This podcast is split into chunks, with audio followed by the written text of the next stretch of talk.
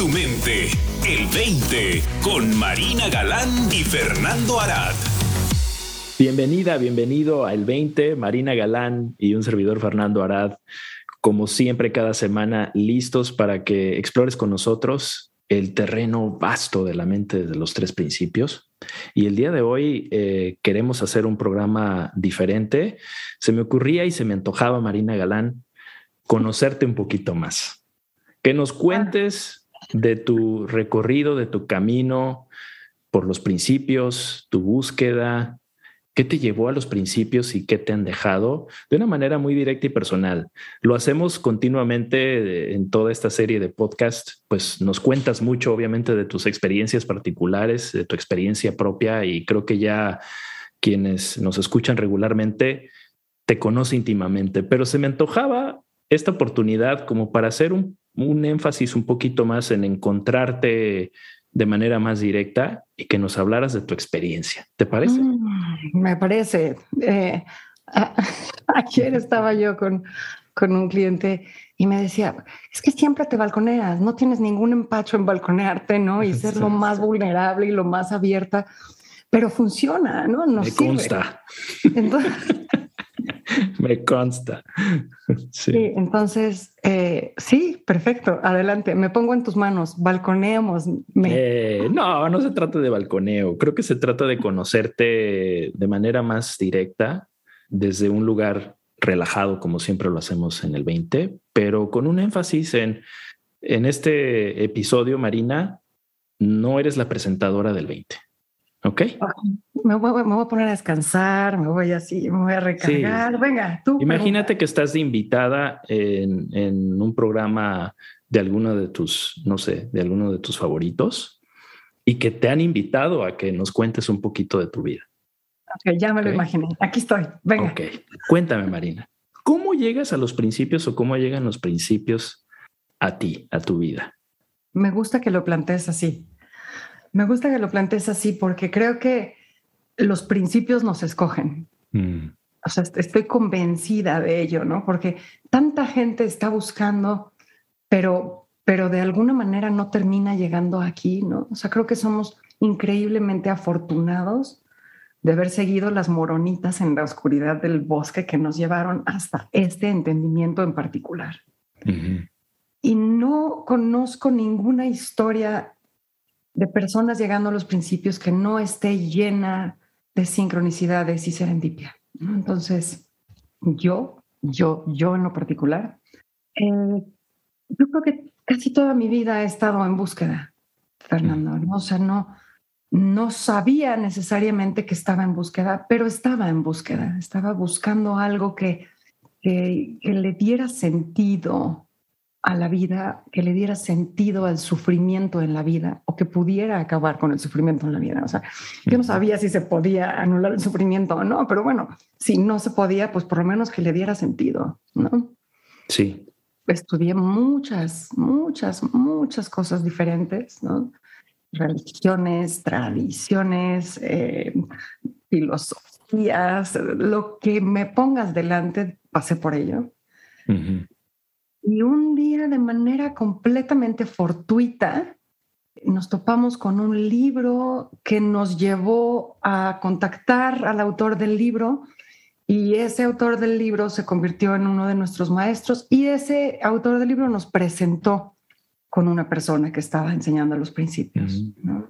Y me, me, da un poquito de vergüenza confesarlo, ¿no? Pero yo al principio era una acérrima enemiga de los principios, ¿no? O sea, no quería ni siquiera tratar de entender lo que decían, ¿no? Pero bueno, pues gracias a una persona muy, muy, muy necia en mi vida, terminé, terminé cediendo. Mm.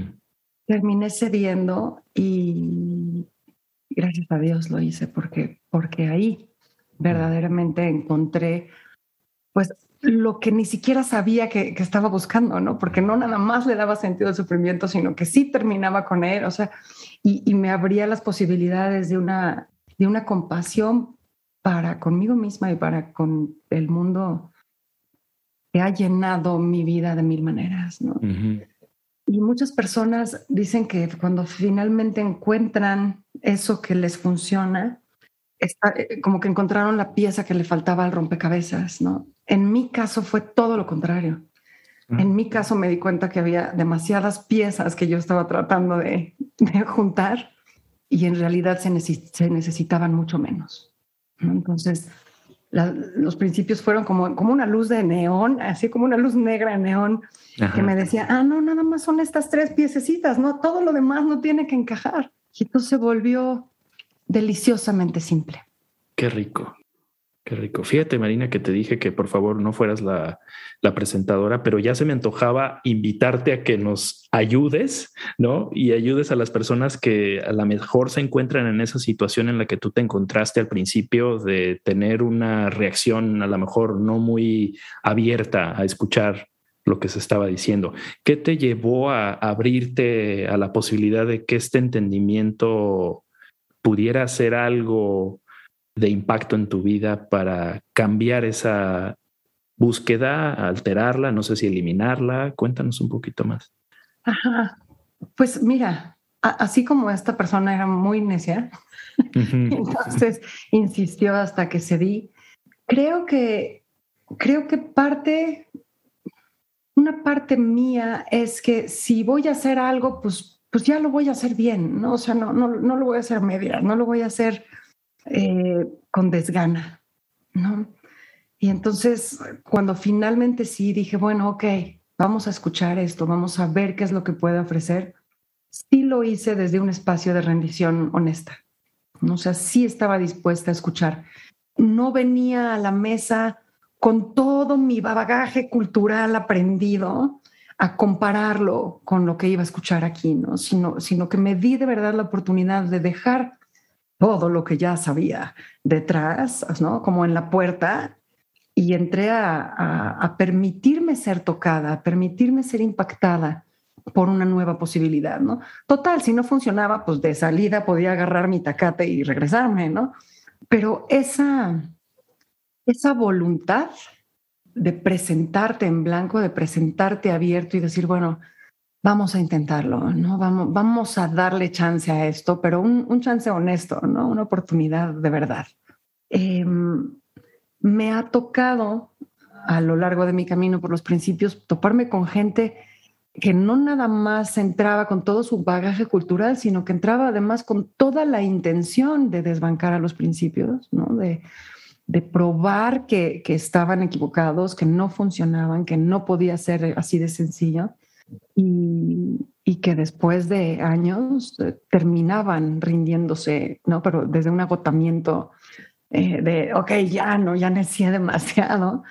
Y creo que, que muchísimo sufrimiento, incluso de ese rechazo, se puede evitar nada más siendo, o sea, dándole una oportunidad honesta a esto, ¿no? Diciendo, ok, vamos a probarlo. No, no diciendo vamos a creerlo, no ciegamente, no, vamos a probarlo, vamos a ponerlo a prueba, pero desde un lugar de apertura. Eso es lo que yo le diría a, no nada más a los que están entrando con rechazo, a todos. ¿Y qué pasa en tu vida en el momento en el que empiezas a descubrir que hay algo ahí? ¿no? Empiezas a, te abres, algo sucede. ¿Qué sucede en ti que te indica aquí hay algo? Sí. Fíjate, Fernando, que eso me lo he preguntado muchas veces, ¿no? Y no puedo poner el dedo en el momento preciso en el que me di cuenta, ¿no? Creo que fueron como muchas pequeñísimas cositas, pero, pero lo que, o sea, la única manera en la que te lo puedo decir es las cosas empezaron a ver diferentes. No podía explicarte cómo, pero las cosas empezaban a ver diferentes, ¿no? Me, acuerdo que en esa época, pues uno de mis hijos estaba pasando por un tema muy retador y a mí me, provocaba muchísima angustia cómo, cómo lo estaba pasando, cómo lo estaba llevando a cabo. Y llevaba yo mucho tiempo enfrascada en esa angustia y no sabiendo cómo resolverlo y no como sentía que estaba inmersa en un, en un remolino, ¿no? Que no había salida, no había manera de verlo diferente. y de repente un día eso se veía diferente, ¿no? O eh, dentro del mismo tema de la maternidad, ¿no? La manera en la que yo estaba viviendo mi maternidad me pesaba, ¿no? Era, era, un, era un reto muy grande para mí eso. Y, y, no era fácil, batallaba. Y de repente se empezó a ver diferente. Y entonces, esta posibilidad de ver las cosas diferente, eso es lo que me dije, aquí hay algo, ¿no? no, porque no te podría decir, y entonces yo cambié por completo. No, no es cierto. Nada más me empecé a dar cuenta de que las cosas sí se podían ver diferente. Mm. Y eso era suficiente para alimentar mi curiosidad en decir, a ver, algo está pasando aquí que me está permitiendo ver las cosas desde una perspectiva nueva, desconocida, ¿no? ni siquiera imaginada. Y de alguna manera esas nuevas posibilidades me habrían no nada más más posibilidades, sino mejores posibilidades, posibilidades de, de menos angustia, de menos sufrimiento, de menos batalla interna. Y entonces, pues por ahí, por ahí fue donde, donde me empezó a picar la curiosidad. Pequeñísimos cambios de conciencia o de visión en un chorro de cosas. Ok, entonces comienza tu historia en una búsqueda de algo más allá de lo que conocías. Alguien te presenta los principios. Eh, primero respondes eh, diciendo que no a la invitación. Me los, fuerza, así, me los mete en la boca y me obliga a masticarlos. Sí. sí. De ahí tu perspectiva se empieza a transformar con los 20 que te empiezan a caer, lo que empiezas a ver diferente en tu vida, que tiene un impacto en, en, cómo, cómo te relacionas eh, con tus seres queridos y las circunstancias en las que te encuentras en ese momento. Y cómo pasa Marina Galán de, de ser una buscadora alguien que encuentra algo eh, que dice, por aquí es, este es mi camino, y, cómo sucede que Marina Galán eh, se convierte en una profesional compartiendo estos principios. No sé que ahí, pasaron muchos años, pero, pero ya tenemos pocos minutitos de este 20 y me encantaría escuchar cómo sucede esa inspiración, cómo se da esa inspiración de tu parte de decir, sabes que esto no solamente es para mí, esto lo quiero compartir, ¿no? Me encantaría que nos contaras un poquito de eso. Sé que ya tenemos muy poquito tiempo, pero... Pues mira, Fer, casi sin querer. Mm. Sería la respuesta corta, ¿no? Casi sin querer. Yo tengo el recuerdo de, estar estudiando los principios ya más en forma, pero nada más para mí, ¿no? O sea, como un proyecto personal, no, no, en ningún momento tenía yo el más mínimo interés en compartirlos, enseñarlos, facilitarlos, coachar con ellos, en lo absoluto, era, era nada más algo mío.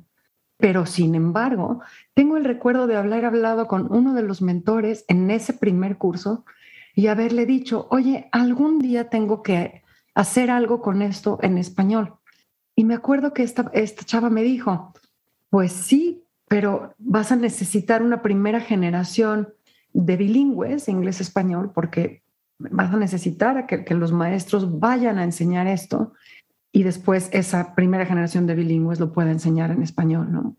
Y eso como que pues, me lo guardé ahí en el fondo del backpack y a lo largo de los siguientes años yo como que pensaba, ¿no? ¿Realmente sí será necesario, ¿no? Una primera generación de bilingües, sí, no, ¿por qué? Y la verdad es que no entretenía mucho ese pensamiento, como que lo dejaba pasar, ¿no? En el Inter, la respuesta que estaban teniendo mis maestros ante mí me daba la impresión de que, de que querían que yo diera más, ¿no? Querían más de mí. Y, y yo pues muy amablemente declinaba las invitaciones, ¿sí? pero de alguna manera había una, una muy amable insistencia detrás y en algún momento pues le dije a la vida, ¿no? Si, si esto es lo que tú quieres que yo haga, pues me vas a tener que echar la mano, ¿no? Y me vas a tener que traer las oportunidades. Y, si me las traes, pues yo te yo prometo decir que sí. No era como un intercambio. Tú prométeme que me traes las, oportunidades, yo te prometo que digo que sí, aunque sienta que me estoy metiendo en terreno desconocido, ¿no? Y poquito a poquito empezaron a llegar las oportunidades, oportunidades que definitivamente me parecían fuera de mi liga, ¿no? O sea, imposibles de lograr para mí, pero pues bueno, honré mi, mi promesa y las tomé todas y ahí pues me fui forjando y me fui fogueando y, y un paso iba de pronto iluminando otro paso, que iluminaba otro paso, que iluminaba otro paso, hasta que un día realmente me di cuenta, ¿no? Que, que lo que quería hacer era llevar este entendimiento a las personas de habla hispana en el mundo. ¿No? Y que no tenía ningún empacho en ser yo quien lo hacía. O sea, si la vida quería que fuera yo, perfecto, pues, venga, lo hago, lo hacemos, ¿no? Si me quieres en el equipo, soy parte del equipo. Y, pero bueno, regresamos a lo mismo, ¿no? Hacerlo, hacerlo de verdad, hacerlo con corazón, ¿no? O sea, ponerle todo lo que tienes a ello. Dicen, Marina, que para aprender bien, lo mejor es enseñar. ¿Lo has visto así en tu recorrido a partir del momento en el que la vida te empieza a poner estas oportunidades y tú le entras? 100%. 100%, porque para enseñar necesitas una claridad muy precisa de qué es lo que estás compartiendo y necesitas poder articularlo de manera que haga sentido para el otro. Entonces necesitas este, este puenteo y como es necesario ese puenteo, necesitas clarificarlo desde diferentes lugares, lo cual implica que tú tienes que tener una claridad desde diferentes lugares para poder hablar de ello. Entonces, el enseñar principios te fuerza, demanda de ti que profundices cada vez más en tu entendimiento. Los principios nos abren a tener, creo yo, una visión abierta de las posibilidades mucho más allá de lo que nos podemos imaginar a futuro. Pero me encantaría saber si tienes algún anhelo, algún deseo, de dónde quieres llegar, dónde te ves, Marina, en unos cuantos años? Pues, depende del día que me lo preguntes. bueno, hoy en este 20. hoy en este 20, ¿dónde me veo en unos años?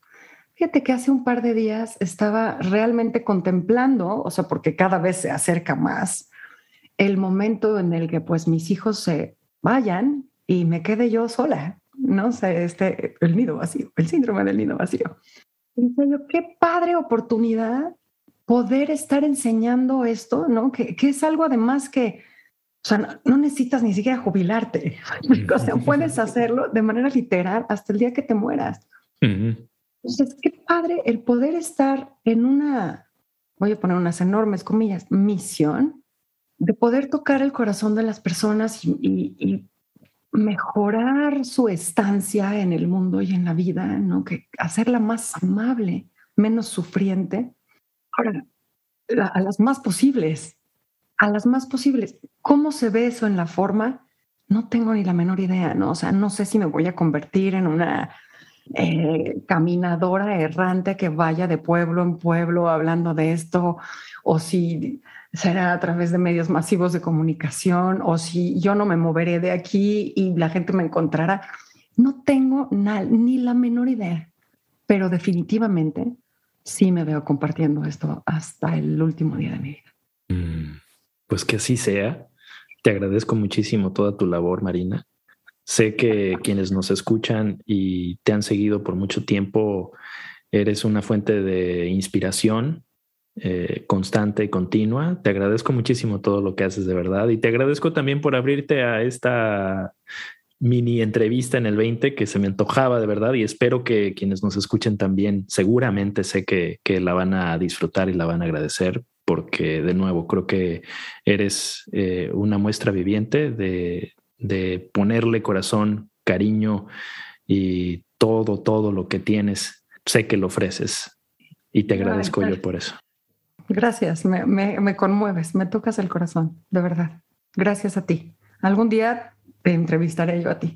Sale, Marina. Pues gracias, nos vemos el próximo 20, la próxima semana. A ver qué sorpresas más nos tiene Marina preparadas y bueno, un servidor también en un 20 ya tradicional. Muchísimas gracias, Fernando. Gracias, Marina. Para más, visita el20online.com. Abre tu mente. El 20.